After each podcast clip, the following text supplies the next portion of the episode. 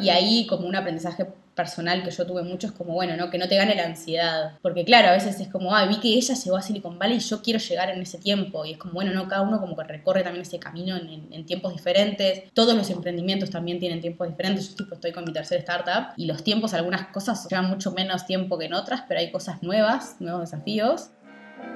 Hola, soy Madeli Bejar y esto es Tiene que haber algo más.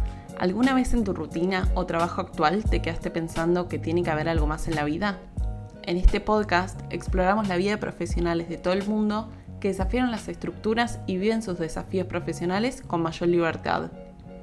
Vamos a pasar por nómades digitales, freelancers y emprendedores para entender cómo hicieron el salto y aprovechar de sus aprendizajes.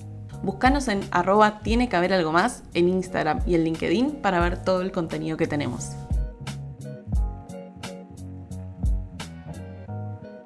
Estabas escuchando a Victoria Suárez. Ella es emprendedora social de Uruguay, CEO y co-founder de Coversity, que es una compañía de tecnología social que empodera talento joven. Ella tiene historias geniales de cómo empezó en la industria de la tecnología, sus proyectos propios anteriores y de su paso por empresas. Que disfrutes de esta conversación. Hola Vicky, bienvenida. Tiene que haber algo más. Gracias por sumarte hoy. Hola, hola, ¿cómo estás? Muchas gracias por la invitación. ¿Desde dónde estás hoy? ¿Dónde estás grabando? Hoy estoy en Montevideo, estoy en Uruguay, en Montevideo. Estoy en, casa, en casa oficina. Bien, sos la primera uruguaya que se nos suma ah, a, esta set de entrevistas. Me gusta ser la primera, no quiero ser la última, que se sumen más uruguayos, me gusta, me encanta. No, por supuesto. vamos a ver ahí después a, quién, podemos sumar, seguir sumando. Pero bueno, así que soy la primera también que está desde Uruguay. Sí, Sos la primera porque vinieron de otras nacionalidades, mezclado con también relocados en otros países, pero sí, Uruguaya la primera. Tendrás por siempre ese, ese premio de, de ser la primera. me encanta. todos nuestros corazones. me encanta, me encanta. ¿Querés, para arrancar esta conversación, presentarte con quienes nos están escuchando y contarles quién sos? Muy bien, bueno, me presento. Eh, yo soy Victoria, Victoria Suárez, me dicen Vicky. Soy una problem solver, como le llamo yo. Soy solucionadora de problemas. Experta en solucionar problemas y me apasiona solucionar problemas. Sobre todo siempre me apasionaron como mucho como los problemas como globales y como muy puede sonar como retrillado.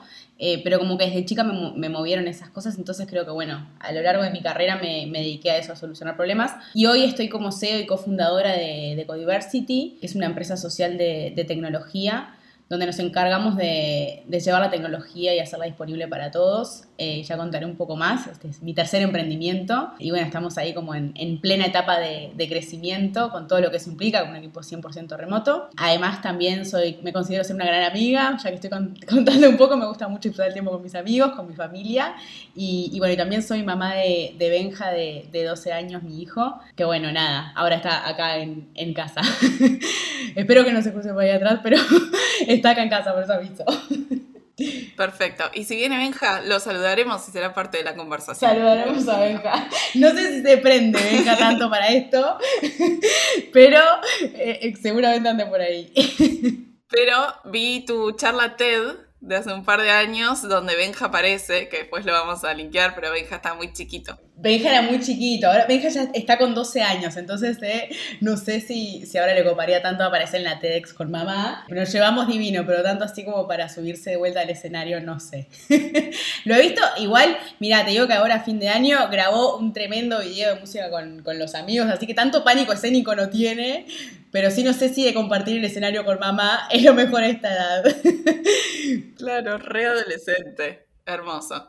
Che, Vicky, ¿cómo supiste que, querías emprender? Creo que, a ver, es algo que lo tengo como muy desde chica. Cuando era chica hacía dibujos y los vendía en la puerta de mi casa a mis vecinos. Y ahí creo que era como que no, no, no, era consciente de que quería emprender. Pero sí sé que como quizás eh, identifiqué muchas cosas que hoy de grande no me doy cuenta como a través del juego tipo, siempre jugaba como que, bueno, era mamá y, trabajaba en mi propia empresa y no sé qué. Y bueno, creo que ahí ya estaba como que definiendo de alguna manera. Este, obviamente como que no es fácil y uno también tiene que hacer como todo un recorrido también de descubrimiento profesional y también personal a lo largo de la carrera para llegar a eso. Hay gente que tiene la suerte, sí, que sabe que quiere emprender y se larga de una a eso. Pero bueno, creo que también mi, mi recorrido por, por, el mundo de ser este, dependiente, digamos, trabajar en otras empresas, me dio una experiencia que me permitió también en el momento de, dedicarme a, emprender a full a eso, bueno, traer de atrás todo un, conocimiento, digamos, que, me sirve muchísimo a la, a la hora de emprender. Pero cuando me di cuenta de emprender, creo que desde chica, y bueno, como retomé con ese, con ese sueño y lo hice realidad de grande, ¿no? Intraemprendiendo también en empresas me di cuenta como, wow, tipo, esto me encanta y me encantaría como ser parte de algo propio, ¿no? Gusta porque ya siento como esa energía y eso que estamos como en otro país, pero me llega igual, como ya estoy entusiasmada yo de... Bueno, ¿trabajaste en otras empresas antes de tener tu primer startup?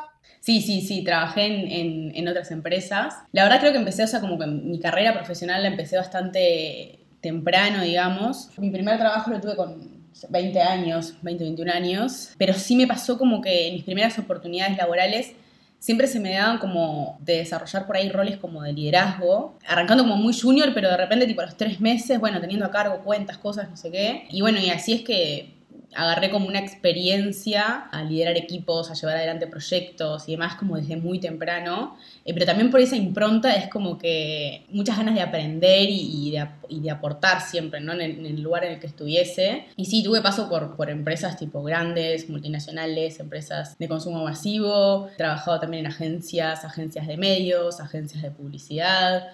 Eh, en realidad mi carrera empezó como muy desde el lado del marketing y, la comunicación. Estudié muchas cosas y también muchas cosas las hice autodidacta, pero bueno, como que empecé mi carrera por ahí este, en el mundo corporativo desde el lado del marketing y, la comunicación. Y, siempre como desde el principio como con el contacto con marcas como muy grandes e internacionales, entonces eso me permitió como desde de una tener la cabeza muy afuera también, ¿no? Como los pies acá en Uruguay, pero siempre como la cabeza y el contacto con el afuera. Creo que eso también como fue clave en, todo el, desarrollo profesional que tuve. No sé si querés que se puedan nombrar o no, porque si no hay que pedir que sean sponsors del podcast. No, sí, sí, por supuesto, ese es el próximo paso, para eso viniste acá, para hacernos el puente, para los premios sponsorship. Así que bueno, con esto cerramos la conversación. Gracias, Vicky. Tremendo. ¿Cómo fue con ese primer startup que llegaste a Silicon Valley en San Francisco California.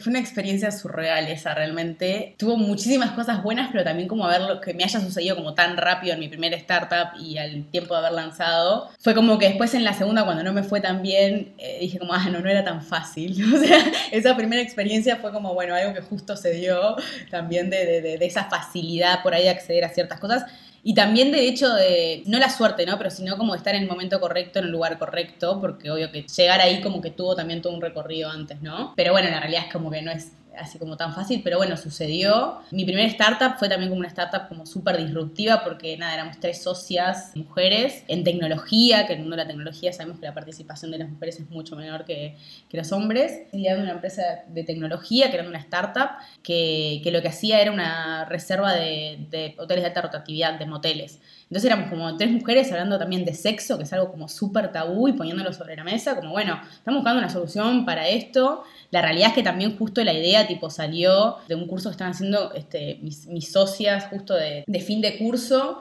y salió, bueno, como que tenían que presentar una idea digital para Prime. Como se dio esa startup, fue como toda una sucesión de hechos que fue como, bueno, ok, tomemos la oportunidad y, la llevamos hacia adelante. Como de ahí a, llegar a Silicon Valley, cómo fue, la realidad es que, bueno, nosotros lo primero que hicimos fue aplicar a, fondos nacionales que hay acá, la Agencia Nacional de, Innovación y de Investigación, la ANI. Hace muchos años viene trabajando para potenciar todo lo que es el ecosistema.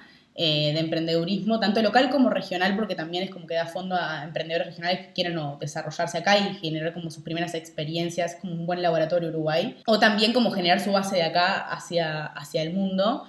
Entonces, bueno, nosotros aplicamos a esos fondos en el 2016 y, bueno, nos dieron los fondos para desarrollar y bueno, dedicarnos a eso. Pero bueno, tener esos fondos, o sea, a lo que hoy voy a contar esta historia porque es como, es súper importante también, es como, se tomaron muchos riesgos para llegar a Silicon Valley, en realidad, como que no es que un día al otro uno dice emprendí y tipo, listo, estoy en Silicon Valley, sino como que, bueno, por ejemplo, una de las decisiones que yo personalmente tuve que tomar es que teniendo un hijo y, justo recién había, hacía cuatro meses había entrado a, trabajar el departamento de comunicación de, de Coca-Cola, o sea, como hacer una suplencia, después tenía como la oportunidad de quedarme ahí y demás. Y bueno, yo dejé ese trabajo por ponerme a emprender y por ganar, tipo, no sé, muchas veces menos de lo que había empezado a ganar en Coca-Cola hacía un par de meses. Y cuando, bueno, como que toda mi familia decía, ah, bueno, como entró a trabajar en una empresa grande, multinacional, no sé qué, y, la verdad es como que era algo a lo que yo recontra aspiraba en ese momento, pero después cuando surgió esa oportunidad sentí como la necesidad de, de, de salir a hacer algo por mí y por, de tomar esa oportunidad también y, bueno, hacer la realidad, pero implicaba tomar riesgos y uno de esos riesgos era el decir, bueno, capaz que en ese momento yo vivía con, con mis viejos como el fondo de la casa de mis viejos, quizás no me voy a ir tipo cuando pensaba irme eh, y independizarme, sino que voy a tener que esperar un poco más, pero bueno, ese tipo de decisiones hay que tomarlas y, son decisiones que personalmente es como difícil también como que tomarlas porque te afecta mucho más de lo que simplemente tipo tomar la decisión de emprender, sino como que toda tu vida tu, cambia y tus planes en el momento en el que vos decidís eh, emprender. Y una de las grandes decisiones que tuve que tomar fue esa como de, dejar eh, la oportunidad que tenía ahí para ir, bueno, a tomar esta otra oportunidad de emprender. Y bueno, no fue, o sea, súper bien, fue como súper visible el proyecto y demás. Yo hice, hice mi exit, lanzamos en, en Argentina, logramos creo como que muchas cosas, creo que también como rompimos muchas barreras, eh, muchos estereotipos también de, de que estuvo, estuvo buenísimo como ser parte de eso. Muchísimo aprendizaje, muchísimo aprendizaje. ¿Cómo qué? Todo, o sea, cómo generar una startup, o sea, porque nunca habíamos hecho, o sea, yo personalmente era mi primer startup, entonces, ¿cómo armar una empresa? O sea, ¿qué necesitas para armar una empresa? Pues, pues como, yo había hecho también administración de empresas y demás, pero de pasar a tener un rol en una empresa en la que vos llegás y te dicen, bueno, este, tu rol es este, que es tipo, va de acá hasta acá y esta otra persona hace esto en la parte como administrativa o lo que sea, es diferente a decir, sos el todo, o sea, porque cuando emprendés y estás armando algo de cero, pasás de ser el todo y tu trabajo después estarte lo más lejos de eso posible para que eso funcione y que vos seas como la estrategia en algún momento, pero en el momento cero vos sos quien pone las manos a hacerlo y saber hacer una empresa no es algo como que tan fácil eh, y hay mucho, mucho para aprender. Y sobre todo meterte en el mundo de la tecnología cuando venís de otro rubro también. O sea, yo a mí desde muy chica me gusta la tecnología, las computadoras eh, y demás, pero no soy programadora ni ingeniera. Tenés que también como ahí romper un par de muchas barreras y estar abierta a que no vas a saber un montón de cosas. Que hoy tipo, bueno, son cosas que ya las sé y demás, pero que en su momento tuve que armarme un glosario de cosas que no, no entendía. Entonces, tenés que estar muy abierto al aprendizaje y muy abierto también como, a como al autodescubrimiento de decir, eh, ok, estas habilidades las tengo, todas estas las tengo que desarrollar, ¿dónde busco cómo desarrollarlas, no? Pero eso, o sea, creo que, que nada, que emprender es, requiere mucho de eso y sobre todo como la primera experiencia. Después, obviamente, ya volver la segunda vez, por ahí es difícil, yo la segunda vez me fundí, también viene como, ah, bueno, la primera ya me fue bien, no sé, o bien, o bueno, hice mi exit de alguna manera. La tercera creo que es como la de la sabiduría, de alguna manera capaz. O sea, ya no vas como tan... Pero sí, es, es complejo. ¿Y cómo pasar de eso a Silicon Valley? Bueno, eso, o sea, tomar decisiones y dedicarle tiempo a cosas, a escuchar. Por ejemplo, nosotros, la incubadora en la que estábamos, que la primera incubadora que tuvimos es Da Vinci, una incubadora acá de, Uruguay, ellos como nos acercaban oportunidades y cosas que te hacían era como conectarte con las embajadas, con diferentes cosas. Entonces, este llamado por estar dentro de la incubadora, como llegó a todos los emprendedores de, de la incubadora, y nos lo presentaron y bueno, creemos que está bueno que ustedes tipo se sumen a esto y seleccionaban emprendedores de todo el mundo, fue el Global Entrepreneurship Summit que fue en Stanford. Y bueno, y como hay una barrera muy grande ahí a romper que no es simplemente llenar un formulario, grabar un video y contar tipo tu historia y lo que querés hacer, sino el creerte que lo puedes hacer. Porque por ahí pensé en no llenarlo en no postular, porque mirá si tipo me va a tocar a mí, tipo, ir a conocer a Obama, a Mark Zuckerberg, era como de surreal, ¿no? Y, y bueno, como del otro lado, no háganlo igual, postulen, postulen. Y estar, me acuerdo que era tipo febrero cuando postulé, hacía mucho calor, yo estaba en Rivera, yo nací acá en Rivera, que es el norte de Uruguay con Brasil, y habíamos ido por el, el cumpleaños de mi papá, creo que festejaba los 60 años, una cosa así. Y era creo que ese día, era el día de mi papá, y estaba como toda mi familia en otra, mucho calor, me acuerdo, y me fui a la casa de una de mis tías, tipo, me prendí el aire acondicionado y estuve cinco horas completando ese formulario, armando los videos, tipo todo en inglés, que a mí me gustaba como mucho el tema del idioma, tenía también ahí como esa fue otra de las barreras que rompí. Y bueno, y fue como tomarme ese espacio, decir, bueno, esto ahora voy a tener que poner mi foco acá, ya sé que es tipo sábado, no sé qué día, pero esto es una oportunidad que por ahí, y como creértelo y después como ejecutar eso, o sea, hay un montón de barreras ahí que no es simplemente, bueno, como digo vuelta, ¿no? Emprendí, llegué a Silicon Valley, listo. Y me pasó un día, o sea que bueno, lo postulé y después como que listo, postulábamos en ese momento también como un montón de cosas, de fondos, de no sé qué y demás. Y fue como, bueno, ok, ponele que el resultado te llevaba a, mucho tiempo. Y me acuerdo que estaba en, el cowork que nos daban con, con, con, la incubadora y eran, no sé, tipo las nueve y media de la noche, no había nadie en el core, yo estaba sola laburando porque en ese momento, ahora estoy trabajando mucho más el tema del work-life balance y los horarios de trabajo. Mi primer emprendimiento fue, yo tipo me quemé, laburaba hasta cualquier hora de la madrugada, hacía un montón de cosas que hoy las hago si es necesario, obviamente, pero no es el tipo lo que hago todos los días. En ese momento sí. y creía que esa era la fórmula. Eh, después me di cuenta que estaba equivocada, claramente. Pero este era a las 9 de la noche, estaba en el core, no había nadie, y me llegó un mail que claramente, o sea, te lo mandan, nada, la organización, pero era como un mail que era de Obama, dándote la bienvenida al programa. Y era como, wow. Tipo, no lo puedo creer. O sea, seguramente esto lo escribió alguien que no sea Obama, pero o sea, Obama me está dando la bienvenida a Stanford, a no sé qué, y, fue como súper surreal. Y llegar ahí, tipo, la meca, y no fue fácil tampoco, porque en ese momento era como no teníamos la plata para financiarme, tipo, el pasaje, porque no te incluían el pasaje, te incluían como un montón de otras cosas, pero el pasaje no. Vendimos tipo rifas, rifamos una, en ese momento conseguimos uno de nuestros mentores, eh, trabajaba con toda la selección uruguaya, con una plataforma que hacen cosas con tecnología y el fútbol y conseguimos una camiseta de Uruguay firmada por todos los jugadores en ese momento y con eso lo sorteamos y compramos el pasaje, o sea, hay como ahí un montón de, y cubrimos costos del viaje con eso, o sea, como hay un montón de, dificultades como sorteadas a, modo tipo muy emprendedor y a pulmón que está, que, cobran valor también como que después cuando decís, pa, qué bien que esto me costó un montón porque es como hoy valorás mucho más cuando llegas a ciertos lugares y por ahí aquellas cosas que antes te costaban más, hoy no te cuestan tanto tenés otros desafíos, obvio, ¿no? Pero eso estuvo buenísimo. Y bueno, y estar ahí fue eso, como surreal, fui tipo la D-School de Google, eh, como... ¿Qué era el programa? El programa era como la cumbre global de, emprendedores, que se celebraba todos los años, este, y es un, y un programa que es un programa que organiza el gobierno de Estados Unidos, que lo que hace es juntar a todos los emprendedores y emprendedoras que están como generando de alguna manera tipo un cambio en, en el mundo, entonces como que bueno, hacen un summit los reúnen a todos en un lugar y bueno, te ponen, en ese caso tipo era en Silicon Valley, en Stanford, y te ponían a referentes de muchas empresas de tecnologías, tenía sesiones de trabajo, contactos con emprendedores, o sea, nada, realmente, o sea, estaba sentada en segunda fila y estaba Obama, Mark Zuckerberg, emprendedores latinoamericanos también tipo en, el mismo lugar donde estaban ellos tipo sentados, entonces eso creo que también eh, está buenísimo. Me acuerdo que al lado, aparte no quiero decir que solo estaba Mamá Zucker, porque al lado estaba em, Mariana, no me, acuerdo el apellido de la chica que es la founder de, Laboratoria, que es una es un, emprendimiento este, que lo que hace es fomentar también la participación de las mujeres en tecnologías, como las capacitan y las ayudan a,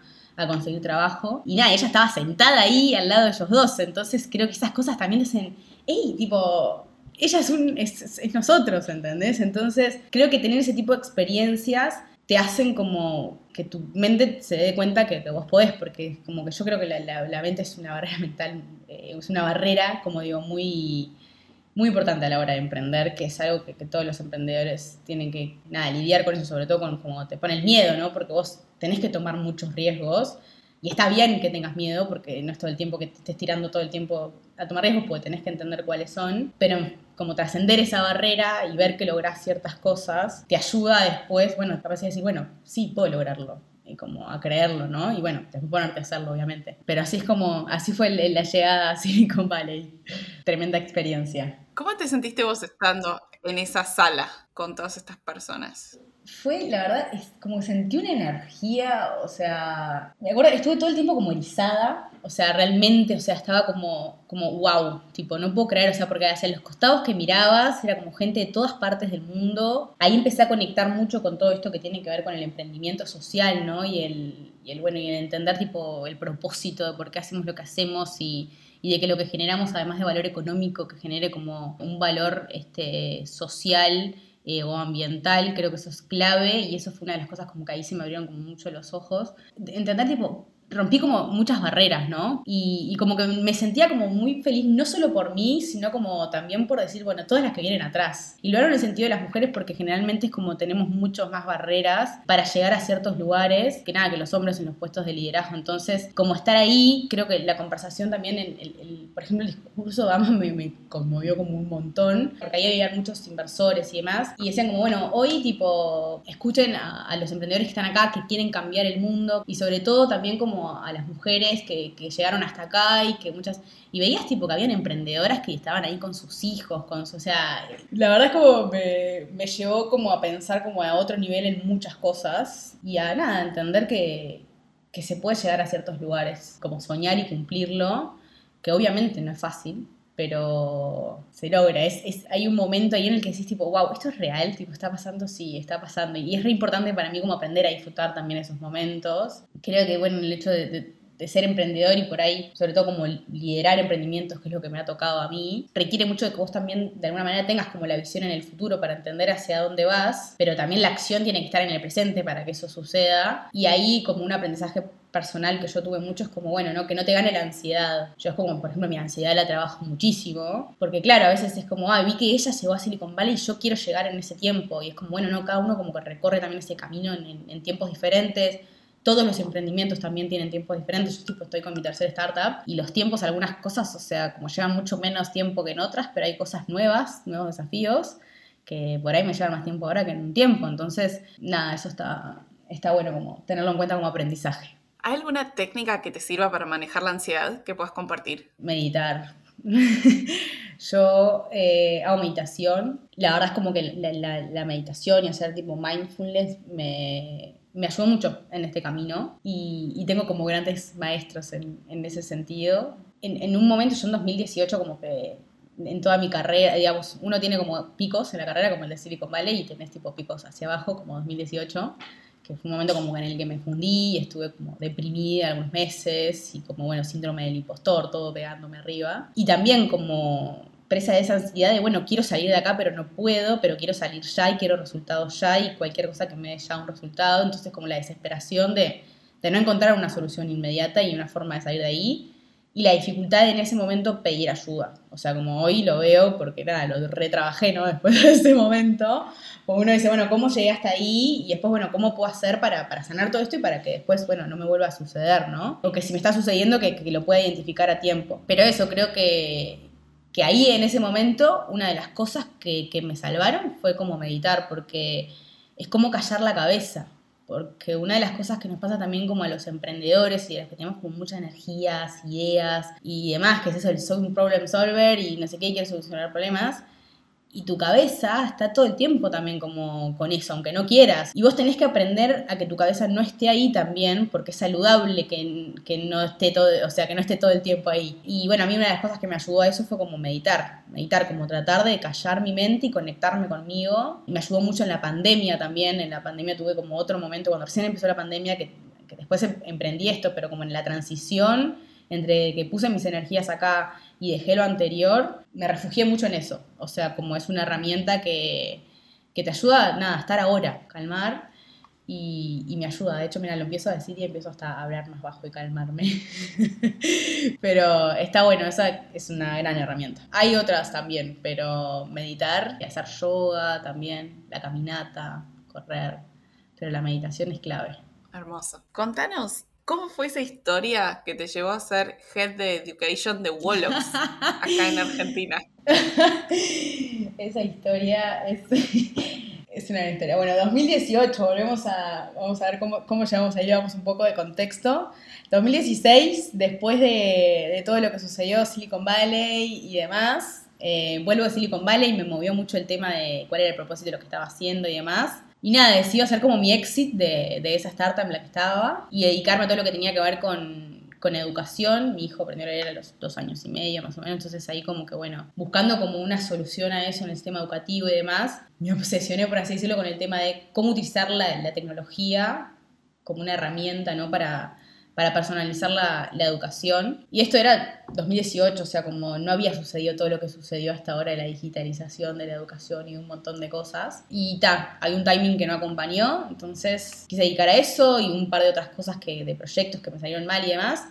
Bueno, y me fundí, me fundí nivel tuve que cerrar mi casa, volver a los mis viejos, o sea, ya me había ido, tuve que volver y demás y decir como, hola, tipo, estoy en esta. Y una de las formas de salir de ahí fue salir de Uruguay. Yo era como que necesitaba, sentía como que había probado como por un montón de lugares y, y demás, con todo esto que tiene que ver con la educación y eso que era como lo que me apasionaba y hacia donde quería ir. Tenía otras oportunidades laborales de otro tipo acá, pero era como, onda, quería ir hacia eso. Entonces surge la oportunidad primero con una, con una amiga emprendedora uruguaya, Caro Bañales, una genia, que justo estaba viviendo en Buenos Aires y venía una, una oportunidad de trabajo que estaba como muy, en realidad, eh, ligada a lo que era mi perfil. Entonces nos encontramos acá justo en ese momento en el que yo estaba como súper mal. Y me dice, este para mí este rol es súper para vos, no sé qué. Si te copa te recomiendo. Me recomienda ese otro, ese trabajo para hacer la entrevista. para hacer la entrevista para ese trabajo, o sea, pagué mi pasaje con las millas que me quedaban, porque, o sea, realmente no tenía la plata para pagarme el pasaje, no o sea, estaba como en en, violeta, no en rojo. Y con esto de no querer pedirle ayuda a nadie, ¿no? Y bueno, y así fue como me fui, tuve esa entrevista para ese trabajo, que era otra empresa de tecnología y, eh, educación en Argentina, en la que en realidad como que me fui, o sea, quedé para ese trabajo, me arreglé un súper buen sueldo y demás, pero lo que hice, sea, como en ese momento en el que estaba como desesperación, no arreglé tipo como relocation, o sea, cómo iba a vivir yo yendo y viniendo, arreglé sí para vivir una semana en Argentina y unos días en Uruguay en Argentina, porque yo tengo a mi hijo que estaba acá, y como bueno, dividir una locura de viajes, pero bueno, lo había arreglado. Pero en ese arreglo que hice, como, como conté, no arreglé dónde vivir ese primer mes, o sea, yo tenía un buen sueldo, pero el sueldo me lo iban a pagar al final del mes, y, venía como de, salir de, un estado como de, de depresión, o sea, porque me había golpeado muy fuerte el hecho de haber fallado y, bueno, como que hice mi parate, como toqué fondo, me, me, me, acompañé a mí misma a estar ahí en ese lugar, decir, hey, tipo, fallé, pero también fui quien decidió sacarme y, buscar la ayuda para hacerlo en mis amigos, en mi familia y demás. Pero bueno, venía eso y, por ejemplo, algo que me daba mucho miedo era pedir en este trabajo, ay, tipo, me equivoqué, necesito en realidad como plata para el primer mes, me da vergüenza. O sea, la, la sensación que tenía era vergüenza. Y entonces dije, bueno, me voy a arreglar como sea. Pasaje con millas de vuelta, me tenía que ir, mi primer día de trabajo, me, era un lunes, viajo a Buenos Aires un domingo y viajé con un poco de plata que me prestó una amiga. Otra amiga me alquiló tipo tres días de un Airbnb, que era lo que tenía, que me dijo, bueno, estás, no sé si necesitas otra cosa, pero hacete alguna amiga o amiga para poder dormir el resto del mes en la oficina, no sé. Eh, y era muy loco porque tenía una oficina que era gigante y no tenía dónde dormir. Era muy loco, o sea, fue muy loco ese momento de mi vida. Y tenía eso y mis amigas, que a mí me costó mucho como salir de donde estaba, o sea, el día que me tenía que viajar vino una amiga a mi casa, una de mis mejores amigas, y me armó la valija y me dijo, te vas, o sea, tenés que ir. Y yo como era que ya había decidido, pero me costó muchísimo, y era como que estoy haciendo locura, mi hijo va a estar acá y yo tengo que estar en otro país y no sé qué. Eh, nada, en realidad, tipo, yo estoy separada y tengo como los, algunos días está con el papá y algunos días está conmigo, y ese fue como el mix que encontré para decir, bueno, los días que está con el papá, yo viajo y, demás, pero igual me seguía pareciendo como una locura, o sea, me seguía como juzgando, ¿viste? Era como terrible. Y bueno, primero mucho miedo, o sea, una de las veces que sentí más miedo en mi vida fue el día que me tomé ese buquebús a Buenos Aires, porque era como, ¿estoy haciendo lo correcto? ¿O estoy haciendo una locura? ¿Qué hago? ¿Entendés? Tipo, me, me, bajo acá. Pero bueno, o sea, como esto de enfrentar los miedos está, está, es, es, parte de este camino. Y dije, bueno, me quedo la primera noche, dije, voy a ir mañana al trabajo y llego y renuncio y me vuelvo a Uruguay. O sea, claro, esto es una locura. Sea, tipo, ¿qué hago en una ciudad como Buenos Aires que es gigante? Claro, yo, tipo, me iba de Uruguay, ¿entendés? Que somos, tipo, Buenos, un barrio de Buenos Aires en este video. Y nada, como después de ese miedo, o sea, era, no tengo dónde quedarme después. Primer día de trabajo, no, no, renuncié, dije, no, ¿cómo voy a renunciar? Tipo, tengo que llegar por lo menos a fin de mes para tener tipo el pago este mes que me sirva para algo, ¿entendés? Dije, bueno, me voy a resolver. Bueno, ¿qué hago? O sea, a buscar soluciones, ¿no? O sea, esto, buscar soluciones. Problema, busquemos soluciones. Y justo cuando habíamos ido a Silicon Valley, que viajamos con otra delegación de uruguayos. Unos días te los pagaba el programa este y otros días nosotros nos quedamos y utilizamos Couchsurfing, la aplicación que quizás los nómadas digitales la conocen mucho, donde vos en realidad es como un Airbnb, pero que vos te quedás en, el, en, el, sillón, digamos, de la casa de alguien o en una cama que le sobra por el intercambio más bien tipo cultural y demás. Le das alojamiento a alguien o simplemente podés ir y mostrarle la ciudad a turistas. Es como el, concepto es como más conocer tipo el lugar, de la mano de locales, ¿no? Y hacerse amigos y demás. Y en ese momento éramos, pero éramos tipo tres uruguayos que nos estábamos quedando en la casa de un francés de Silicon Valley que estuvo increíble, el tipo trabajaba en una empresa de tecnología tremenda, la casa estaba increíble, no sé qué, y otra persona hizo toda esa gestión de, bueno, ¿cómo llegamos ahí? Yo fui y dije, bueno, ok, voy con tres personas más que conozco, listo. pero en este caso estaba sola en Buenos Aires. Y dije, bueno, voy a utilizar esta opción y ver qué onda. Entonces Primero, por miedo obviamente de todas las cosas que pasan, le escribía mujeres, o sea, tipo, hola, eh, necesito como unos días de alojamiento porque agarré un trabajo y bueno, y después voy a ver si consigo un lugar o si no sé qué o si no sé cuánto. primer día 100 mensajes, tipo, bueno, sí puedo, pero en realidad puedo como a fin de mes alojarte o puedo no sé qué. Y al otro día no dije, tipo, ya fue, o sea, le voy a escribir a algún pibe, veré qué onda. Con mucho cuidado, esto nada, o sea, lo cuento ahora, en ese momento se lo llevaba, tipo, plantear a alguna de mis amigas o a mis padres o a alguien, era como, qué locura estás haciendo, sobre todo por cómo están las cosas, ¿no? O sea, como que nunca sabes y que realmente habían unas cosas en la aplicación que yo decía, tipo, no da, ¿entendés? Pero bueno, empecé a hacer como una búsqueda, búsqueda, búsqueda, búsqueda. Y de repente me pasó que yo, antes de, toda esa experiencia, fui CMO, directora de una empresa de, tecnología acá de Uruguay. Y me tocó hacer en un momento como el benchmarking de empresas de tecnología regionales. Y ahí conocí a Wolox haciendo ese benchmarking y como que, bueno, conocía la empresa y sabía y demás. Y justo veo uno que dice eh, founder, eh, emprendedor, no sé qué, co-founder de Wolox, empresa de tecnología. Y dije, ta, si este pibe sabe lo que es emprender, yo le tengo que contar, tipo, absolutamente todo lo que me pasó y cómo llegué hasta acá. y le escribí una carta, o sea, le dije, hola, si sos emprendedor, tipo, vas a entender lo que me está pasando, mi nombre es Victoria, hice esto, esto, esto, esto, esto, como eh, mi, mi CV casi, y me acaba de pasar esto, estoy tipo en esto, en este momento. Eh, o sea, necesito tipo ayuda, en realidad. Y me contestó creo que a los 5 o 10 minutos Onda, súper buena onda. Hola Vicky, tranqui, no sé qué. Buena onda, quédate tranquila que tenés alojamiento por los primeros días, bla, bla, bla. Si querés nada, con todo esto que me contás me parece recopado, como conozcamos a mis socios. Y el primer, tío, esa cosa como decís, ¿qué? ¿Cómo? No te pasa a través de LinkedIn. Es como que cuando tiene que ser, tipo, es como que los planetas se alinean, ¿viste? Y bueno, antes tipo de, la primera noche, tipo cena en un cohousing que había de, la empresa, con, los socios de la empresa. Estaban varios los co-founders y como bueno, yo conté toda esta historia, ¿no? Que vengo contando hasta acá, de que bueno, sí, me fundí, después hice esto, y Silicon Valley y emprender y la, la, la. Y la educación y que siempre como bueno, buscando el tema de educación y que me fundí buscando eso y demás. Y termino de contar y uno de ellos me dice, buenísimo conocerte, nosotros estamos abriendo el, el, área de educación de la empresa, que se, encarga de, se va a encargar de generar todos los programas de formación sociolaborales en tecnología, y estamos buscando a alguien que lo lidere. Y llegó tu mensaje y no, no nos parece más acertado tu perfil para ese rol, que tipo, es como onda...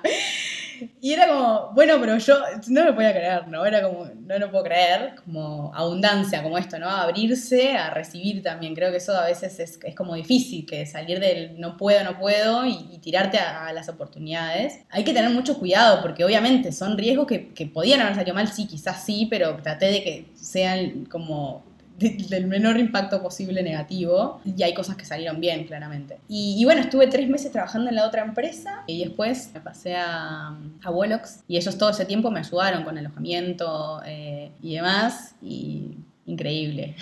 estuve dos años ahí liderando el área de educación, viviendo una semana en Buenos Aires y una en Montevideo. No, terrible, terrible. Qué espectacular esta historia. Amo. Tremendo. Siendo CEO mujer en tecnología, en startups, ¿qué paradigma sentís que rompiste? Sí, creo que bueno, lo que es el tema de la participación de las mujeres en el mundo de la tecnología, digo, como que ahí claramente hay un, hay un paradigma que lo rompí también frente, frente a mí misma. A mí es como que realmente me, me interesaba la tecnología desde chica, pero cuando era chica en realidad jugaba con tipo, no sé, los videojuegos y las computadoras o de mi vecino o de mis primos o de no sé qué. Y como te decía, tipo, yo agarraba tipo cosas, desechos viejos de, no sé, computadoras que tenía no sé quién de la oficina y como que jugaba que tenía mi propia computadora cuando en realidad ni la tenía. Y fui a tener mi primer computadora, por ejemplo, a los 15 años. Cambié, o sea, estábamos organizando una tremenda fiesta, no sé qué, y cambié mi fiesta por una fiesta en la chacra donde vivíamos, una computadora y una guitarra. y como hice como ese cambio y ahí me empecé a meter como más tipo, realmente tipo, hola, tengo mi computadora a los 15 años, ¿no? Y bueno, y de ahí a ser CEO de una empresa de tecnología hay un montón de, barreras derribadas. Desde ser directora de una empresa mujer, y bueno, después sumale el de ser de una empresa de tecnología, que hay muy poca participación de mujeres en, en, el mundo de la tecnología, que es algo que obviamente estamos como buscando cambiar, pero que es una brecha que se da por una cuestión histórica y social que, tuvimos, ¿no? Que hoy estamos como cambiando y demás, pero queda mucho por, por derribar también. Y nada, creo que pero hay un paradigma como como que rompí, y este también como lo digo un poco frente a mí misma y las cosas que creía que podía lograr, como esto del hecho de perder el miedo a liderar, porque a veces como mujeres es como que venimos con ese miedo, ahí no voy a parecer mandona, o voy a parecer una histérica, o voy a parecer un o bossy, o no sé qué, como te dicen, y, en esto como que creo que ahora, sobre todo en este, en este tercer emprendimiento, es en el que más me conecté con eso, con el hecho de, bueno, hay que, ser líder, ¿no? Y, para ser líder hay que romper como con un montón de cosas y perder el miedo. No es tipo ser mandona ni, ni poner como tu, tu, opinión por sobre la de los demás, siempre con respeto obviamente, pero sí me pasó que durante mucho tiempo, durante mi carrera, la pasé muy mal por callarme en reuniones, por no decir ciertas cosas, por no quedar mal, por un montón de cosas, entonces... Eh, creo que para llegar acá tuve que romper muchos paradigmas de ese tipo. Eh, de no quedarme callada en un montón de situaciones que mucho tiempo me quedé callada por el miedo, el que, lo que va a pensar el otro o al no sé qué. Eh, no quiere decir desde el atrevimiento, eh, no, sino como desde dar tu punto de vista y hacerlo valer en una mesa donde hay más personas. Y generalmente en esa mesa, en este ámbito, la mayoría obviamente son hombres. Pero también esto, ¿no? En, los paradigmas de romper es como no mostrarnos como que estamos en una guerra contra los hombres, sino como, hey, esto es tipo, necesitamos que esto tipo suceda eh, por todos, ¿no? Y, y el hecho de, liderar desde el lado de, gestionar la diversidad, de realmente como gestionar equipos diversos. Y bueno, el hecho, por ejemplo, del paradigma de yo trabajo, tengo mis socios eh, tengo socias mujeres y tengo socios hombres y nada, y me llamo bárbaro con, con ambos, somos equipo y trabajamos en equipo y nos recontra complementamos y va como más allá por ahí eh, del lado del género, pero sí como mujer para llegar hasta el lugar donde estoy hoy tuve que, transitar un camino que, es complejo, pero que también se hace muy complejo porque es hostil. Es hostil. He tenido muchas situaciones como hostiles a lo largo de mi carrera, pero que he elegido como de eso como forjarme, pero que mucho tiempo como que me dolieron o me lastimaron, pero hay aprendizaje ahí. Eh, así que ese es creo como el paradigma roto y el que trato de, abrir camino para que, para que más mujeres estemos en, en estos roles porque es importante también como tener nuestros, nuestros puntos de vista. Sí, y ya es suficientemente difícil emprender más tecnología, no viene esa industria, pero además vos sos madre. Bueno, se, habla mucho, ¿no? Como durante la, sobre todo durante la pandemia, los desafíos de, tener un, un, hijo y además estar trabajando. ¿Qué cosas crees vos que tienen que pasar en la industria para que haya un mejor balance para todos esos madres y padres que tienen hijos mientras tienen carreras laborales? Para mí, lo que tiene que pasar en la industria y que todas las empresas se jactan de que están sucediendo, pero que realmente tiene que suceder, es como empezar a, centrarse en las personas, en las personas que forman parte de los equipos y entender, bueno, como cómo son hoy las realidades de esas personas, tanto frente a la pandemia, frente a un montón de situaciones más, y sobre todo como como compañía entender que cuanto mejor está tu equipo, o sea, mejor va a ser tu rendimiento, porque en realidad nosotros, por ejemplo, nuestro rendimiento es una de las cosas que, medimos obviamente es el, impacto. Entonces, el impacto positivo de que una persona eh, sienta que tiene la flexibilidad, tanto para, no sé, cuidar a sus hijos si se sienten mal, dar flexibilidad, ¿no? Creo que es es importante. También dar visibilidad, no mostrar, como para mí es muy importante esto de los role models, ¿no? Cómo uno se muestra. Yo, a mí me ha pasado a veces de tener situaciones como urgentes con mi hijo y, cancelar reuniones tipo súper importantes de toda la compañía y decir, hola, estoy cancelando esto, pero por este motivo, o sea, como onda. Y lo digo que es por esto, porque el día de mañana, o sea, para que alguien sepa que el tipo de prioridades que también nosotros, o sea, como quedamos como, como managers desde un lado y que del otro lado como que también la persona pueda decir, ah, no, yo entonces, ok, también puedo hacerlo, ¿no? Porque a veces está mucho eso, ah, sí, está, ser reflexible y tomate tu tiempo. Y en realidad, tipo, después vos como líder no estás actuando. Claro, y vos como líder no actúas de esa manera. Entonces, hay que tener un poco, un poco no, o sea, hay que tener coherencia con eso. Es clave también para, para los equipos. Entonces, ahora sí, contanos este último emprendimiento, ¿qué es? ¿Qué están haciendo? ¿Qué está pasando ahora? Con Codeversity arrancamos plena pandemia. Plena pandemia, eh, veníamos de, de Wolox, gran parte del equipo de educación, y decidimos traer como todo ese, ese know-how que teníamos de, de, la industria tecnológica por un lado y por el otro lado del de el desarrollo del talento en tecnología con impacto, y con impacto me refiero a capacitar a jóvenes de entre 18 o 25 años que están en, algún tipo de, vulnerabilidad y bueno, ayudarlos a desarrollar habilidades digitales para que luego también desarrollen habilidades para el trabajo y puedan eh, estar empleados. Entonces, como nosotros sabíamos como todo ese know-how, dijimos, bueno, ¿cómo podemos volcarlo en algo que de una sea rentable, ¿no? Y que nos haga poder empezar sin necesitar eh, grandes inversiones, eh, como por ahí algunas startups empiezan con inversiones muy grandes y demás, nosotros decidimos bootstrapear la empresa, digamos, o sea, mes a mes nos autofinanciamos porque ya teníamos proyectos y el know-how que traíamos era el hecho de desarrollar productos digitales, entonces lo que hicimos fue un mix entre desarrollar productos digitales y desarrollar talento. Agarramos clientes, como una software factory, y tenemos diferentes tipos de clientes para los cuales les desarrollamos soluciones digitales, eh, hacemos como todo el proceso, digamos, desde el design thinking, digamos, hasta después pasar a todo lo que es el, el building y demás. Pero nuestro diferencial, la razón por la cual empezamos a hacer esto también, es que en todo ese proceso también se desarrolla talento. ¿Cómo desarrollamos talento? Tenemos lo que llamamos trainees, que los incorporamos a nuestro equipo, y ese trainee en realidad es una persona que está capacitada tiene habilidades digitales, que todavía no entró al mercado de tecnología y tiene dificultad de acceso. Por cualquier motivo, tiene algún tipo de dificultad de acceso, le está costando conseguir su primer empleo en el mercado IT. Entonces nosotros tomamos a esas personas que vemos que tienen potencial, las sumamos al equipo y lo que hacemos es eh, acompañar al perfil a que esté listo para estar como junior dentro de ese proyecto que estamos desarrollando para el cliente.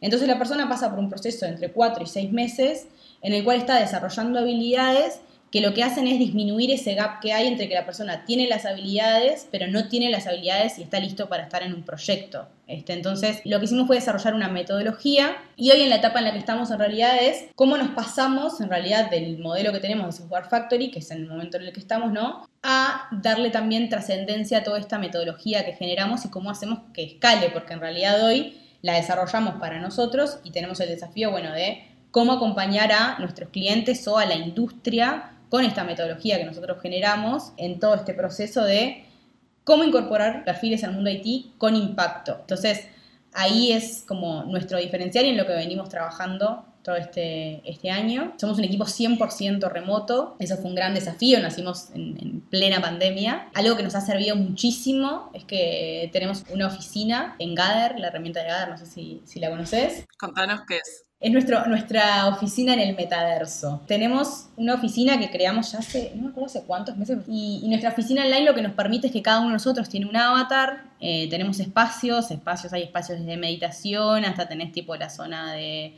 de la cocina, donde si vos estás almorzando vas a almorzar con alguien, pero eso obviamente es todo eh, online. Vos tenés tu avatar, te trasladas hasta ahí y con la persona que te cruzas se te abre como un cuadro, digamos, de, de conversación, así como que te diga tipo un Zoom que se te abre o un Meet. Conversás con esa persona. Entonces te permite tener interacciones que por ahí tendrías en la oficina que no implican, o sea, que no ameritan que vos te agendes una reunión, por ejemplo, ¿no? O sea, porque yo no me voy a agendar una reunión con alguien para decirle hola, buen día, ¿cómo estás? Entonces, eso te permite acercarte a alguien y decirle, hola, che, ¿en qué andas con no sé qué? O bla, bla, bla, y no hacerlo quizás por, por otros canales como chats como más comunes como Slack y demás, que también los utilizamos como herramienta de comunicación, pero esto nos permite como interactuar y generar una experiencia también diferente a los codeversers, como llamamos nosotros a, los integrantes de nuestro equipo.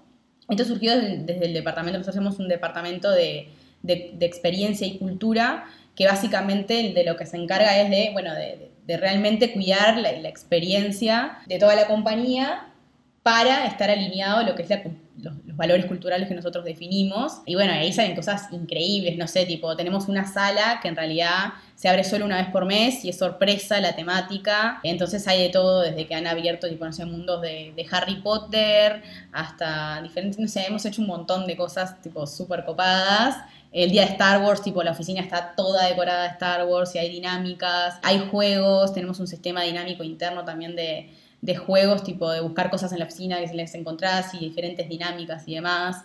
Hemos hecho como salas de escape también eh, para fomentar todo lo que es el, el, trabajo en equipo. Y nada, la verdad es como que la oficina virtual nos ha permitido navegar bastante bien todo este hecho de ¿no? la virtualidad y de liderar equipos en virtualidad y tener una startup en su primera etapa.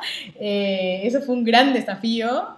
Y, nada, fue un desafío que creo que lo sorteamos muy bien por, por el hecho de, de, tener la oficina virtual. O sea, creo que, que eso nos, nos, ayudó muchísimo y fue clave en este proceso. Pero también es importante cada tanto como, bueno, ¿no? Juntar al equipo y demás en alguna parte del mundo. Estamos todos perdidos por ahí, pero cada tanto juntarnos y vernos está, está bien. Y bueno, así fue como, como sorteamos un poco todo el, el, tema de la pandemia. ¿Cuál crees que es el mayor desafío ahora de estar emprendiendo en tecnología con impacto, una software factory, con gente que pasa por vulnerabilidades? Como un combo intenso. Creo que el mayor desafío en, en este proceso es cumplir tipo tu porqué, digamos, tu propósito, atreviéndote a repreguntarte el cómo en el camino. Muchas cosas como que, que, pueden pasar es como que, bueno, vos empezás con un formato y decís, bueno, soy la Software Factory y voy a hacer crecer la Software Factory no sé cuánto, no sé Y entonces, en realidad nosotros aplicamos un método como más lean, el método de lean startup, no sé si, si, lo conocen, que en realidad es como, bueno, vas probando y vas iterando y te vas fijando si tenés que pivotear o no, que pivotear implica cambiar el modelo de negocio. Y para nosotros el gran desafío de meternos hoy en todo lo que tiene que ver con educación y también con lo que tiene que ver con tecnología es que empezamos con un modelo que nos fue rentable. O sea, nosotros alcanzamos ya el break-even, el primer año y demás. No es quizás a gran escala, pero sí, más o menos entre personas que están part-time y full-time en la empresa somos 25. Tenemos un equipo considerablemente, digo, que, tuvimos un crecimiento importante el, primer año, pero sí es como esto, el, el gran desafío ahí es, sabemos que nuestro propósito es uno, nosotros cada seis meses, por ejemplo, nos sentamos a revisar la estrategia entre los co-founders para ver si estamos realmente con lo que estamos haciendo cumpliendo con ese propósito que nos fijamos al principio. Y el desafío es ese, el de repreguntarte, tenés una metodología, vas no sé qué, pero tomar, por ejemplo, la decisión de si pivotar o no en un momento, ¿no? De cambiar el modelo de negocio. ¿Cuándo es el momento? ¿De qué manera? ¿Lo haces? ¿No lo haces? ¿Seguís siendo una software factory? Como que hoy el gran desafío es como nosotros hacemos varias cosas y sabemos que en algún momento nos tenemos que enfocar en alguna de esas, porque ya nos lo han dicho los inversores y lo sabemos desde que empezamos. Nosotros empezamos con ese modelo sabiendo que nuestro propósito es uno, pero que quizás nuestro modelo puede cambiar en el camino o no. Pero creo como que el, desafío es atreverte a repreguntártelo y en el caso de que te suene no sé qué, tomar la decisión difícil de decir, bueno, quizás es momento de o probar esto y validarlo, también teniendo en cuenta que no puedes matar 100% el otro, o sea, como ahí hay, hay hay un, desafío en ese sentido que es interesante y que es propio de las startups y que a veces es como que uno no lo dice porque, hay ¿cómo voy a sacar afuera el hecho de que cada seis meses me repregunto, sí, hacelo. Si no lo estás haciendo, hay algo que estás haciendo mal porque, o sea, no te estás preguntando cómo, cómo, lo estás haciendo. Entonces creo que mm, ese es, es, un gran desafío. El crecimiento este también del equipo, ¿no? el cuidar la cultura en el crecimiento, que se mantenga. A veces los crecimientos exponenciales hacen que las empresas pierdan su identidad de repente. De un día para el otro, ayer éramos 5 y somos 200. Tipo, conozco a cuatro que están al lado mío, nosotros no los conozco. ¿Y cómo haces que esas personas se metan en la cultura? O sea, ahí nosotros hicimos un gran trabajo, por ejemplo, de trabajar nuestra cultura, definir nuestros valores, hacer como grandes, o sea, nuestro proceso de recruiting, por ejemplo, tiene una parte cultural de la entrevista, que es saber si realmente la persona es un fit con, con lo que nosotros valoramos desde el lado cultural. Entonces, ahí hay un gran desafío también en hacer crecer al equipo y que, bueno, que, esa cultura que, se definió como que no se pierda también en, el medio. O sea, la cultura se va retroalimentando igual, pero los crecimientos exponenciales creo que hacen que uno tenga que cuidar mucho eso en, en el equipo. Y eso es un gran desafío hacerlo remoto un gran desafío, o sea, porque si vos cuando estás en la presencialidad es como, es mucho más tangible, o sea, podés hacer como muchas más iniciativas tangibles que la persona cuando lo vive, lo vivencia, nada, te queda de otra manera. Y en lo online es más complicado y es un desafío. Pero nada, es un desafío interesante también. Súper interesante el tema. ¿Se te ocurre algún podcast y libro para recomendar a quien nos está escuchando? No tengo un podcast favorito porque escucho como muchos podcasts. La realidad es como que nunca termino de escucharlos todos, voy a ser sincera. Eh, tipo, viste, esos podcasts tienen como miles de capítulos y hay gente tipo, ay, me, me, escuché tipo todo el podcast de no sé qué. Yo generalmente soy muy de buscar podcasts según como que lo no sé, necesito como saber algo de, lo uso como muy herramienta de buscar información de ciertas cosas. Y nada, como tengo como muy podcasts como muy variados, la verdad es como, no podría como definir uno. Hay uno que sí como que me marcó mucho cuando, cuando escuché porque me, encantaban las cosas que decía, que es un podcast feminista, que es Concha Podcast, que me encanta, porque nada, siento como que son mujeres que se sentaron a decir cosas que por ahí tipo nadie se animaba a decir y demás, y me parece como muy copado desde ese lado. Pero desde el lado más como para emprendedores y más, yo siempre lo que hago en mi recomendación es como buscar en el historial tipo, bueno, no sé, estoy buscando, no sé, cómo validar mi modelo de negocio y busco como, bueno, validar modelo de negocio. Ahí como todos los podcasts que me salen, voy viendo como los rankings y demás y voy escuchando. Me gusta como escuchar bastante salteado. Y libro, un libro que estoy usando mucho ahora, o sea, es como lo voy a recomendar por, porque lo estoy usando como de, de manual de lo que estoy construyendo, que es el libro que se llama Lean Impact, que es como, bueno, cómo llevar la metodología Lean de, de, de creación de proyectos a generar tipo proyectos de impacto. Lo tengo todo marcado, me gusta marcar los libros. Soy persona de Kindle también, pero me gusta. Los tengo como herramienta de estudio acá al lado. Para quien nos escucha, tiene todos post-its pegados a lo largo del Ah, claro, porque estoy... todo mi libro está lleno de post-its y sí, sí, sí, sí, está todo marcado. Creo que es un, es un buen libro, es como un buen manual eh, para emprendimientos de impacto. Y nada, mi libro favorito es El Principito, que lo leo cada tanto y me encanta. es un libro que leo desde, desde, chica y me gusta y cada tanto lo vuelvo a leer y, y, me conecta con un montón de cosas re lindas. Así que ese es, ese es otro libro que recomiendo, ya que no recomendé el podcast. Perfecto. Muy bien, muy bien. Vicky, ¿dónde te pueden encontrar en internet? Si quieren saber más de vos y de los proyectos. En internet me pueden encontrar en LinkedIn como Victoria Suárez, como MB Corta Suárez en Instagram y en Twitter como Suárez M Victoria. Súper encantada siempre de tener conversaciones, colaborar, intercambiar ideas, buscar posibilidades de generar sinergia y demás. Siempre abierta a tener conversaciones de ese tipo y a conectar también, así que bienvenidas. Bien, va por ahí. Vicky, pensamientos o palabras finales para cerrar este capítulo agradecerte el espacio. Está buenísimo estos espacios porque la verdad que hace tiempo no hacía como... Cada tanto cuento la historia, pero eh, está bueno como espaciarlo, de contarlo, porque se van sumando cosas que quedan buenísimas, así que gracias por eso. Y nada, recomendación a, los emprendedores y a las emprendedoras, que nada, que se atrevan a, materializar por ahí, digamos, eh, sus sueños, que sepan que es un camino complejo. Pero eso, o sea, como atreverse a materializar los sueños y perder eh, el miedo a cumplir las cosas. Creo que ese es un, buen mensaje de, cierre para todo esto que venía contando. Eh, y es algo con lo que lucho día a día, o sea, no es que hay de un momento para otro, tipo, le perdí el miedo a todo, sino como que lo identifiqué y lo trabajo y, identifiqué que es una gran también barrera en mí. Eh, obviamente en el momento también, digo, hay, hay un montón de, de, otros tipos de contextos que conozco que no es tipo, hay soñar algo y listo, sino que también depende mucho de, del contexto en el que estás y demás, pero yo lo que hice fue tratar de aprovechar mi contexto para también empezar a, generar oportunidades para otras personas. Y así que es eso, o sea, una vez que, uno llega hasta ahí, para mí como es el eso, ¿no? Como, bueno, cómo abrís camino a que otras personas eh, lleguen y tengan esas oportunidades. Compartir al éxito. Ahí va, va por ahí, me encantó. Gracias, Vicky. Por favor, muchas gracias a vos. Un besote grande. Y gracias a todos por escuchar.